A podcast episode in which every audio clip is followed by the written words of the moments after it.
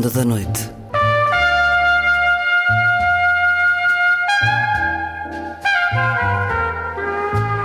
Com Luís Caetano.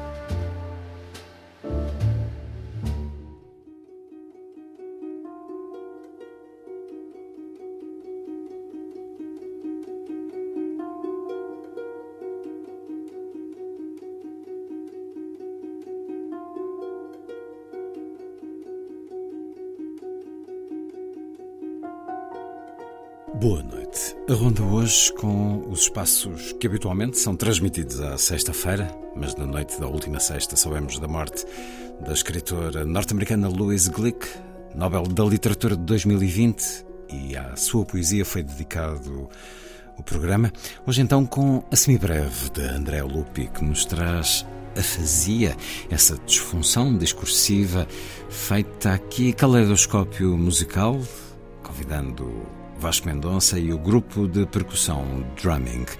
Uma disfunção, mas auditiva, atravessa os fósforos riscados no vento de Mário Cláudio, hoje com o título Surdo.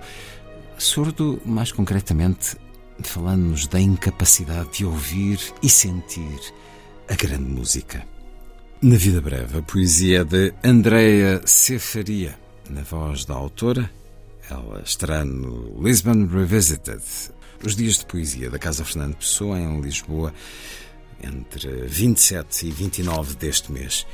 Mas uh, o festival que já começou é o Fólio de Óbidos, Jorge Carrion, autor de Livrarias ou Contra a Amazon. Esteve este fim de semana na Vila Literária em diferentes iniciativas de contacto com o público. Vamos escutá-lo na última edição, a propósito deste mais recente livro, Contra a Amazon, a edição deste ano do Fólio sob a temática do risco, uma edição que homenageia José Pinho. Sem ele não existiriam Fólio ou Óbidos, Vila Literária da Unesco. Uma edição que conta com nomes como Jeff Dyer, Beatrice Salviani, Héctor Abad Faciolins ou Rafael Galo. Todos eles serão convidados deste programa em próximas emissões. Vai ser assim a ronda.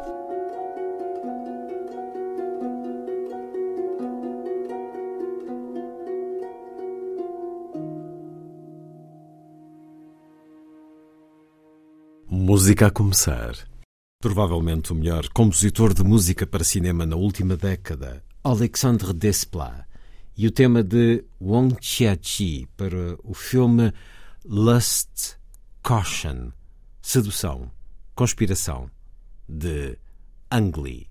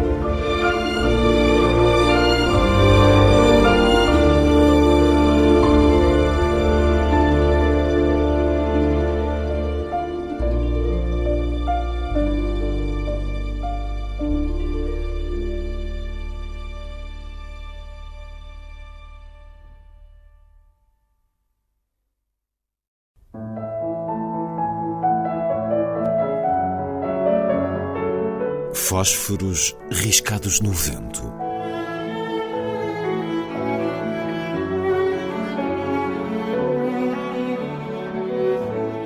Um programa de Mário Cláudio.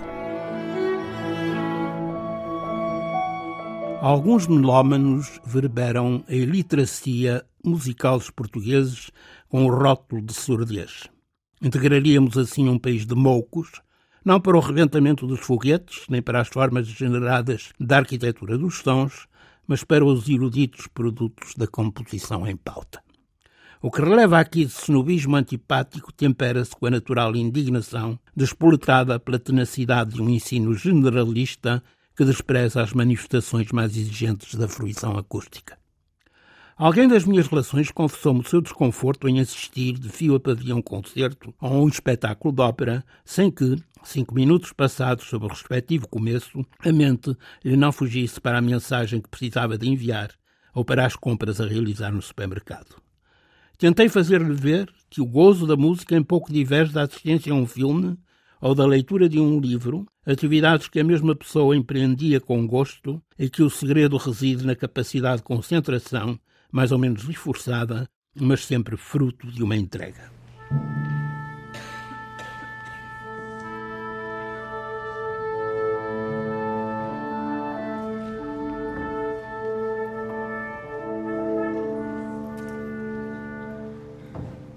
Bem prega Frei Tomás e logo na primeira oportunidade em que me sentei a seu lado, a fim de seguirmos o recital de um pianista célebre, dei com quem me acompanhava a consultar sem vergonha e no que se me afigurava a atitude de desafio, o smartphone reduzido ao silêncio e de ecrã quase às escuras.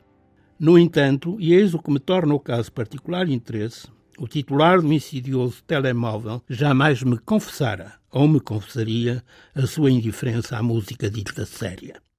Pergunto-me ainda se acaso lhe agradaria a outra, simples inspiradora dos movimentos do corpo ou oportunamente balsâmica dos desaires do amor.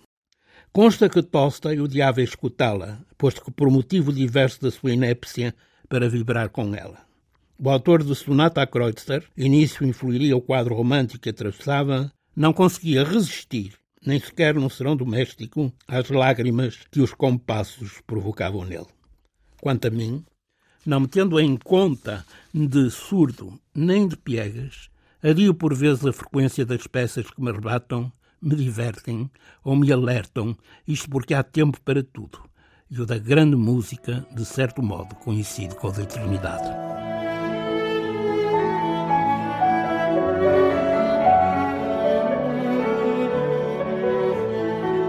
Fósforos riscados no vento.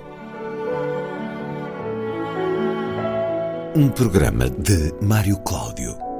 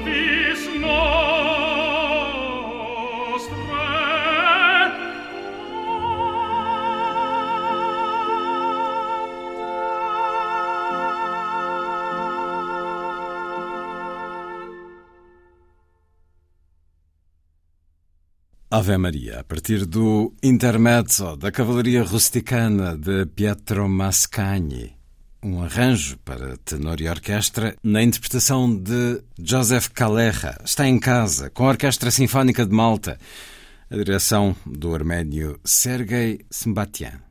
A seguir, a poesia na noite da rádio.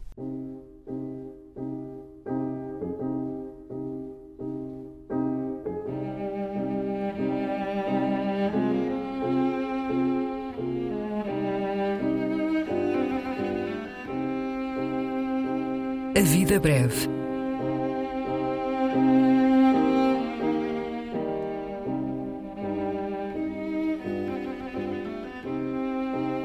Poesia por quem a escreve.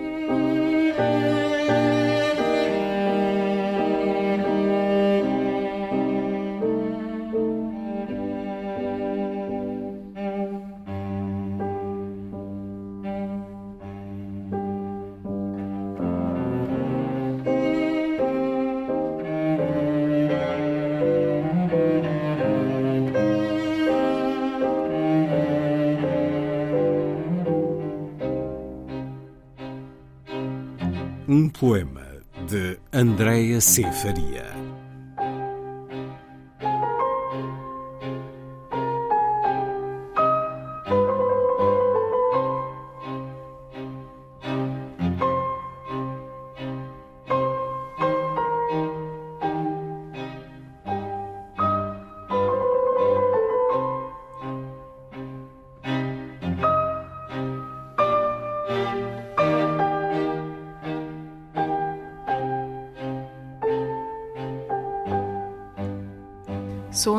Se mata por amor a ti, e a mulher por amor de quem se morre.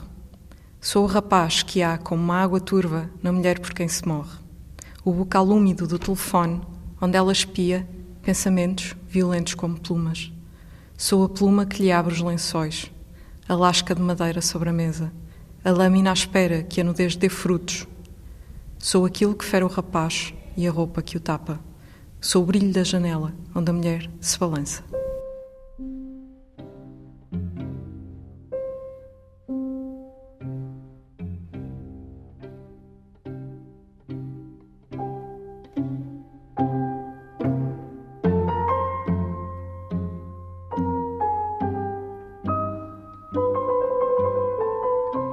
A Vida Breve. Um programa de Luís Caetano.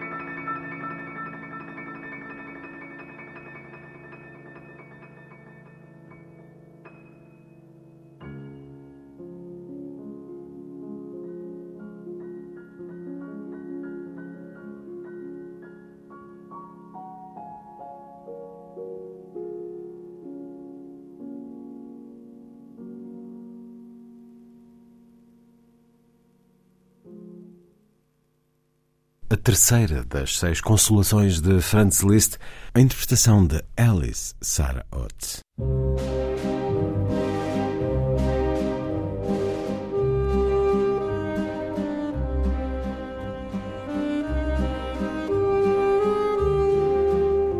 Última edição.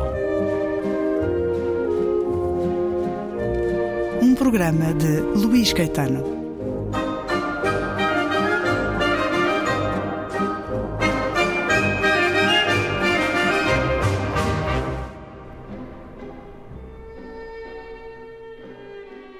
Amazon não há livreiros.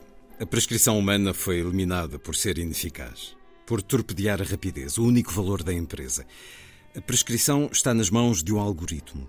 O algoritmo é o cúmulo da fluidez. A máquina converte o cliente em prescritor. Os clientes que compraram este produto também compraram. A autoedição deixa o processo nas mãos do produtor. A Amazon elimina os intermediários ou torna-os invisíveis, equivalentes a robôs. Parece uma máquina de ordenar. Aspira a ser tão fluida que parece invisível eliminando as despesas de envio, regateando com os seus grandes clientes para obter o menor preço possível para o cliente individual, a Amazon parece barata. Muito barata. Mas já se sabe que o que é barato sai caro. Muito caro. Porque a invisibilidade é uma camuflagem. É tudo tão rápido, tão transparente, tão fluido, que parece que não há um intermediário. Mas há. Pagamo-lo em dinheiro e em dados busca, objetos, preços, envio, os processos individuais desfazem-se na lógica imaterial da fluidez. Para Jeff Bezos, tal como o Google ou o Facebook, o pixel e o link podem ter um correlato material. O mundo das coisas pode funcionar da mesma maneira que o mundo dos bytes.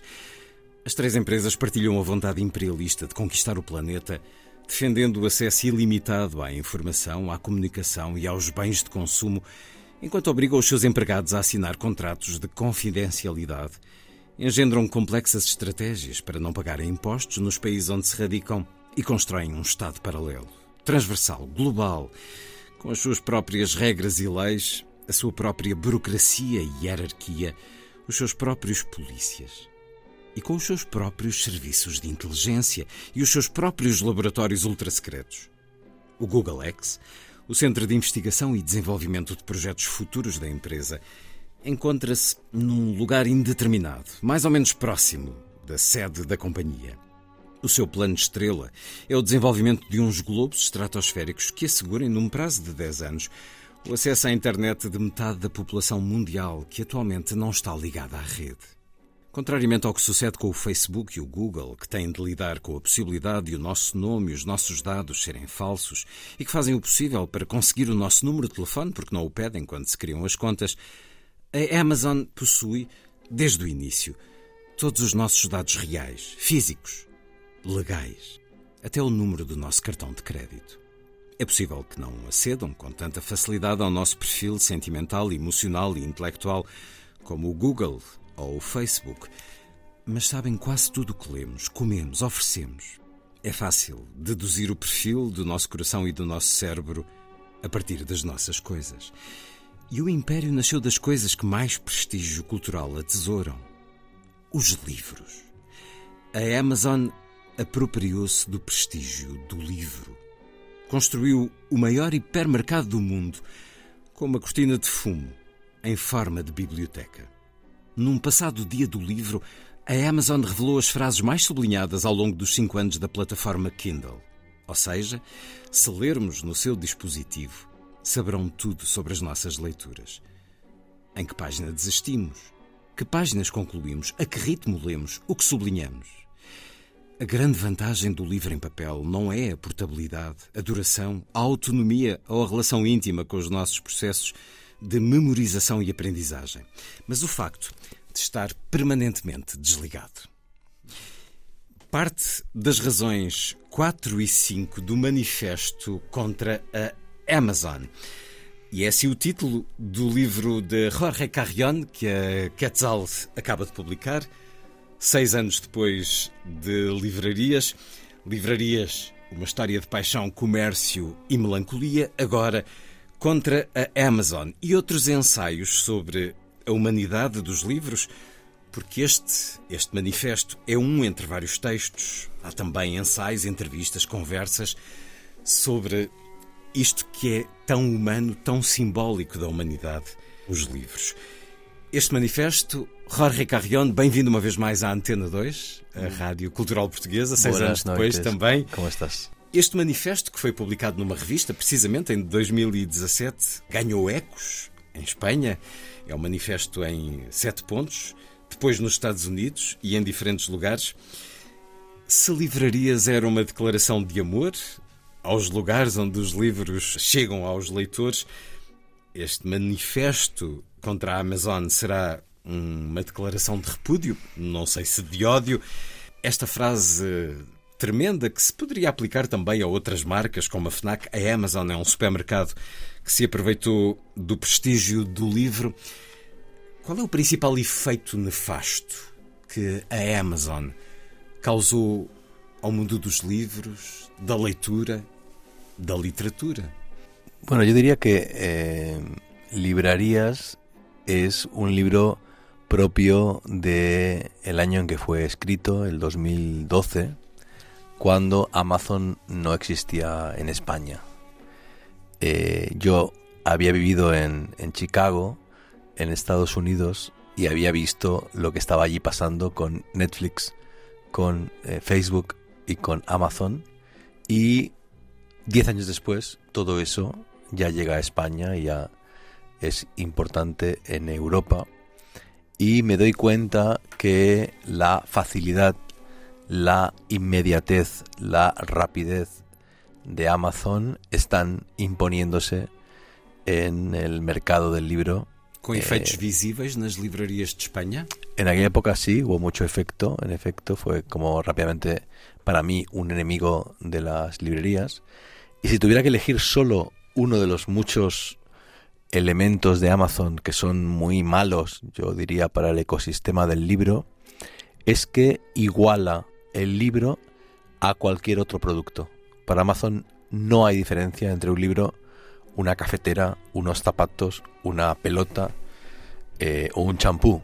Para el robot que selecciona los objetos en el almacén es lo mismo. Y la caja en la cual llega a casa, ¿no? el boxing, es también el, el mismo. Yo creo que eso es muy malo porque el libro tiene un aura, tiene un prestigio, tiene una belleza ¿no? en su diseño, en su portada. La portada de eh, contra Amazon, la edición de Quetzal, es extraordinaria, preciosa, un objeto táctil, ¿no? Todo eso a Amazon no le importa y un libro es igual que cualquier otro objeto comercial. E este lado é do privado, que nos esquecemos muitas vezes.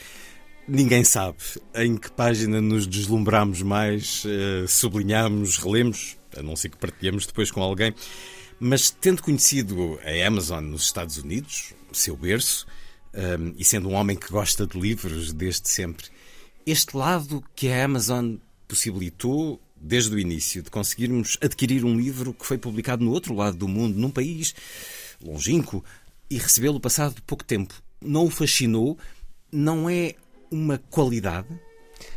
Yo entiendo que Amazon tiene muchas ventajas. Eh, por ejemplo, eso, ¿no? Acceder a mercados extranjeros o, por ejemplo, el Kindle que te espía, efectivamente, pero también te permite leer con letra grande. Ampliada. Si tienes ojos eh, cansados o problemas de vista, pues es una maravilla, ¿no?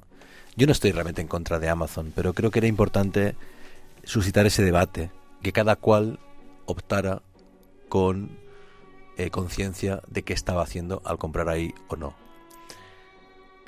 Amazon no paga impuestos en España como una librería y evidentemente pues puede tener ventajas, eh, descuentos, etcétera, gracias a que sus eh, condiciones de laborales no son las, las mismas que el resto de compañías. Portanto, há uma concorrência desleal. Efectivamente, yo diría que sí. Pero lo que comentas de, de la inmediatez, eh, yo no tengo prisa para leer. Yo quiero leer un libro publicado en Estados Unidos, puedo esperar un mes. Se lo encargo a mi librero, mi librero lo encarga a su distribuidora de Londres o de Nueva York y el libro llega. O espero a que un amigo mío viaje a Londres o Nueva York y me lo traiga. es lo que hacemos antes de Amazon, ¿no? Entonces, esa urgencia, esa ansia, esa necesidad fabricada de tener un libro, en verdad, en general no existe. Y si existe y lo necesito, yo no compro en Amazon, pero le digo a algún amigo que me compre un libro en Amazon y ya está.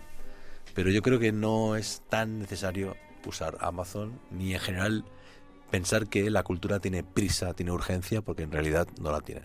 Quando escreveu este manifesto, estes uh, diferentes pontos, bastante desenvolvidos, estes sete pontos, esperava que mobilizasse algum tipo de bloqueio? Ou depois, quando eles tiveram uh, muita repercussão em Espanha e mundo fora, uh, gostaria que, que houvesse uma mobilização, um boicote à no, Amazon? No, no, no. Yo no creo en el boicot a nada, ni quiero bloquear a nadie. Simplemente mmm, creo que es importante pensar en las consecuencias de tus opciones micropolíticas y que hay que apoyar las librerías.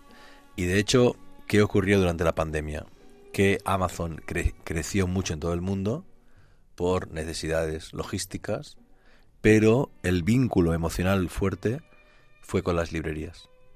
Quien te apoyó en tu soledad, en tu eh, necesidad de vínculo humano, de mirada, de conversación, de actividad, fueron las librerías. Yo vivo en Barcelona y nos volcamos masivamente con las librerías después de la pandemia. Y ahora Amazon acaba de despedir a más de 20.000 empleados en todo el mundo porque ha decidido dejar de invertir tanto en libros, eh, ha cerrado eh, Book Depository eh, y por tanto no puedes confiar en una empresa que no cree en la cultura, la cultura, porque el monopolio hace que si esa empresa decide cerrar, como está haciendo ahora, ciudades enteras, regiones enteras, se queden sin acceso al libro. O livro, que para além da Amazon está disseminado pela internet. Quando pesquisamos um livro que está esgotado, quase sempre encontramos-lo à venda na internet ou por alfarrabistas que se transferiram também para a rede, ou qualquer cidadão pode colocar os seus livros à venda. ¿Cómo es que olha para ese fenómeno? Bueno, yo creo que los libros tienen que circular, tienen que tener varias vidas.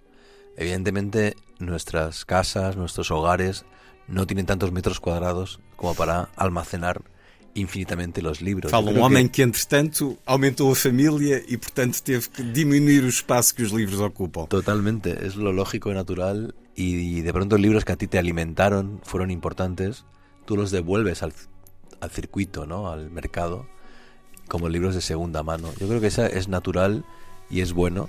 Y también es bueno creer que los libros son, algunos de ellos, obsolescentes, caducan y tienen que desaparecer. Y es el ciclo del libro, que es el ciclo de la vida. Como é que foi consigo essa experiência de reduzir uma biblioteca pessoal muito grande? A certa altura, as bibliotecas de facto ultrapassam aquilo que uma casa pode absorver acabou por ser também libertador uh, ter alguns livros uh, Totalmente. ofrecidos, Totalmente. como fez? Cada mes yo me deshago de libros, intento que los libros que entran sean los mismos que los libros que salen y eso me parece que hace que mi biblioteca sea más orgánica y que yo además controle la biblioteca. ¿no? Tú no puedes permitir que la biblioteca te controle a ti. Tú tienes que controlar a tu biblioteca para que sea útil, para que sea tu cerebro expandido, para que sea tu memoria portátil tu memoria externa. Eh, y yo, para eso, no puedo tener más de 6.000, 7.000 libros en casa. Sendo que esse valor é uh, estratosférico comparado com a maior parte das bibliotecas pessoais.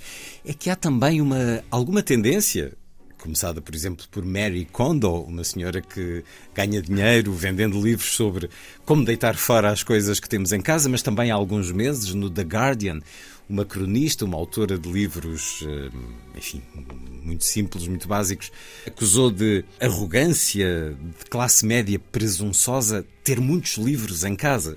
De alguma maneira, os livros começam a ser considerados como objetos dispensáveis? No, yo creo que no. Yo creo que lo que hay que hacer es tolerante, que cada cual haga con su casa y con su vida lo que quiera. O que ¿no? entienda. Entonces, si tú tienes en tu casa un gimnasio, no es que seas un presuntuoso que hace culto de su cuerpo, sino que te gusta la gimnasia. Eh, cada cual que tenga las colecciones que, que desee. Yo colecciono solamente libros.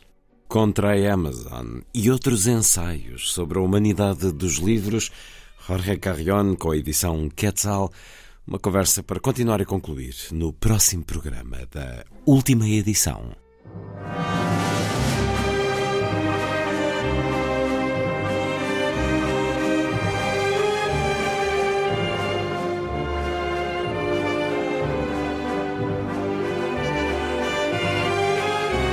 Última edição.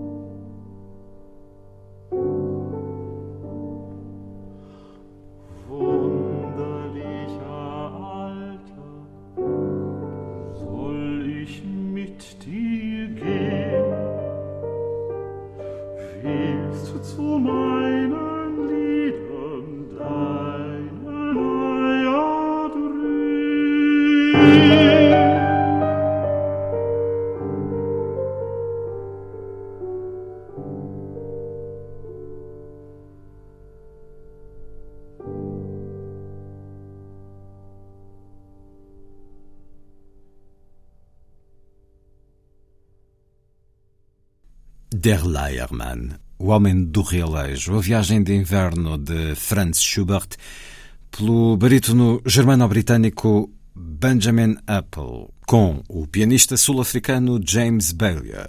A seguir, a fazia, na semibreve de Andrea Lupi.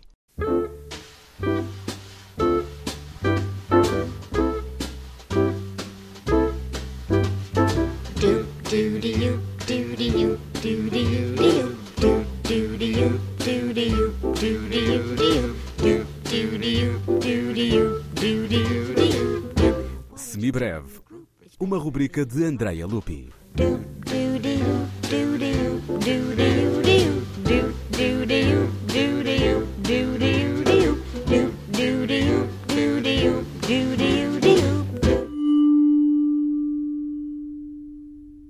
Em janeiro de 1864, na Gazeta dos Hospitais Civis e Militares, o então célebre médico francês Armand Rousseau usou pela primeira vez o termo afasia, escrevendo afasia, doença descrita recentemente sob o nome impróprio de afemia.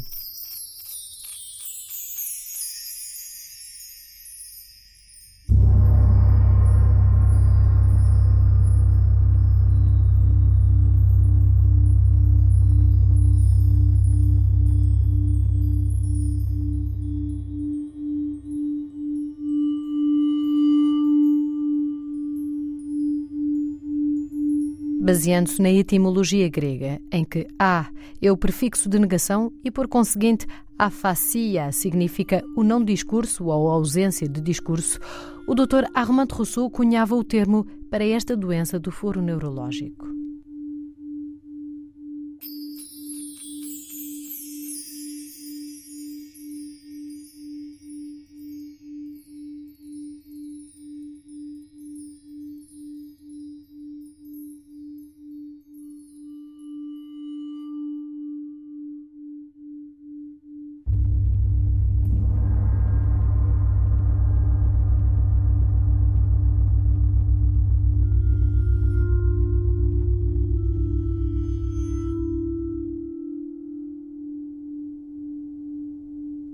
11 de novembro de 2022, o compositor português Vasco Mendonça editou um álbum intitulado Playoff com o grupo de percussão drumming, cuja última faixa, ou obra, se intitula Afasia.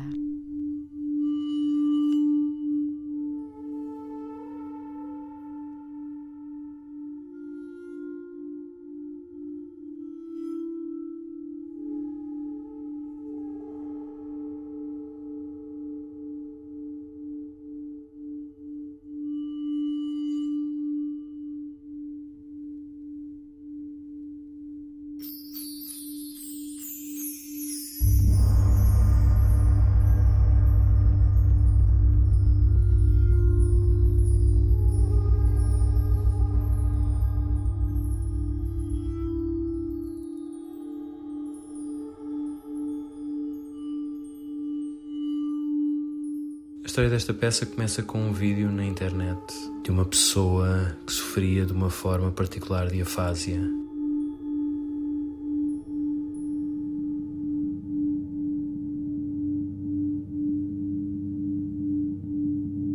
E as pessoas que sofrem dessa forma particular de afásia eh, têm a característica de produzirem sons de uma forma articulada, mas em que não há significado, são só fonemas.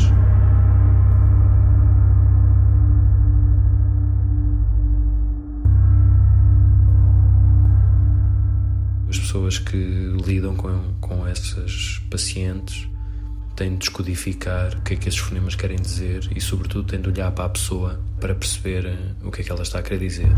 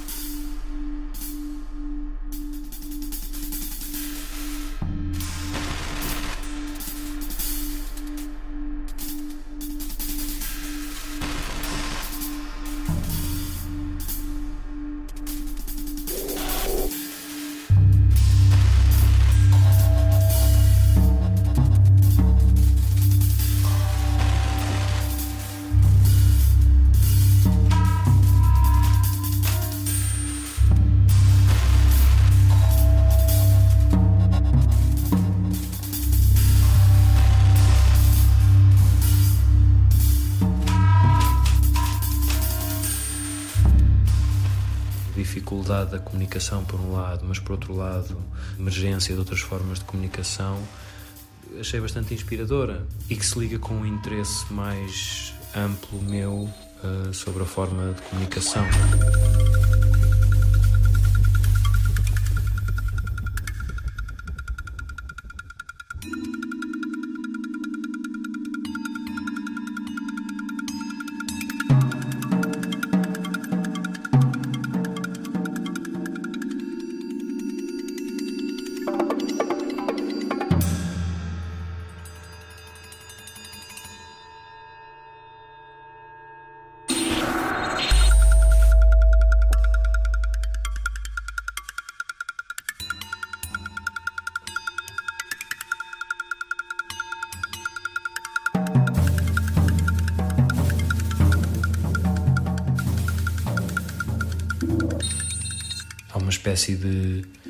Gramática secreta da música, porque a música não toca só as pessoas que sabem de música, a música toca toda a gente de uma forma misteriosa.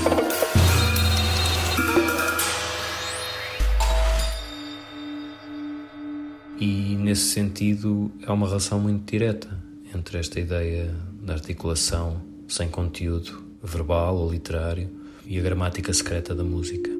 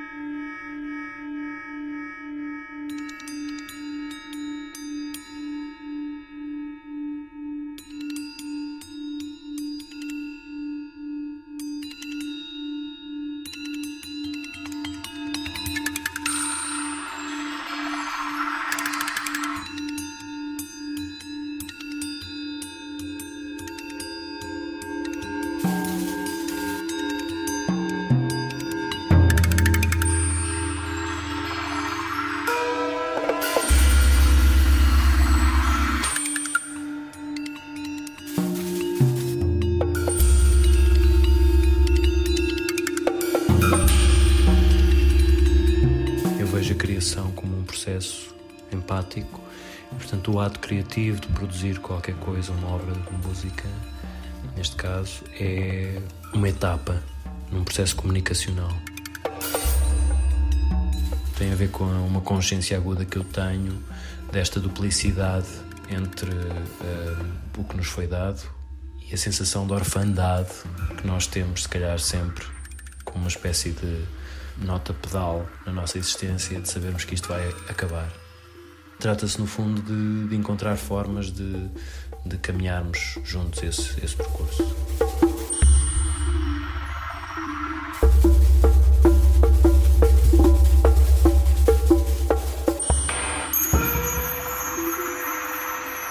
Esta peça está incluída num álbum que eu lancei com os drumming monográfico. O álbum chama-se Playoff e se eu tivesse de pensar numa linha condutora do álbum, é essa a ideia de jogo, esta ideia de, de vermos a criação como uma espécie de, de jogo com regras estabelecidas e papéis estabelecidos, que depois levam a interações de diferentes tipos entre intérpretes, compositor, público, etc.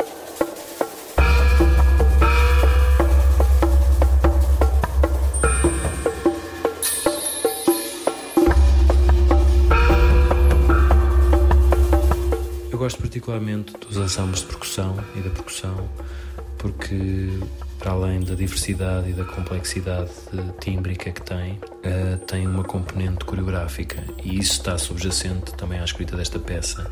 Aliás, o desafio do Miguel Bernat, que foi quem me encomendou a peça, era fazer uma peça que tivesse uma componente coreográfica.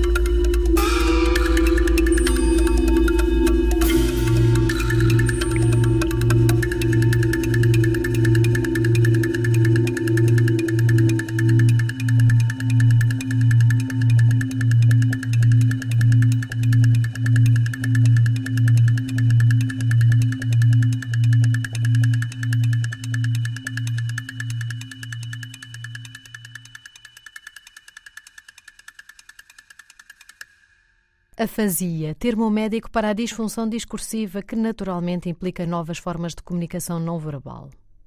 Afasia como ponto de partida para uma obra encomendada por Miquel Bernata Vasco Mendonça para o grupo de percussão Drumming. Ainda o título da obra que usa a misteriosa gramática musical aliada à coreografia aos gestos do percussionista, tal como se pode ver nos vídeos online finalmente. A fazia como a obra que encerra o álbum Playoff, que, tal como Vasco Mendonça explica. Está disponível nas plataformas digitais um, e também no site da editora, que é a Holuzam, e que também tem uma loja uh, em Lisboa. Like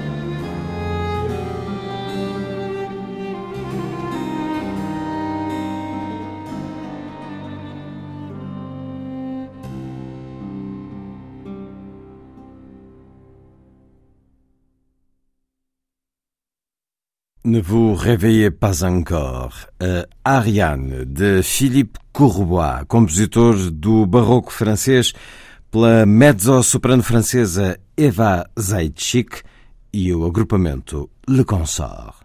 Está feita a ronda. Assim, obrigado por estar com a rádio. Boa noite.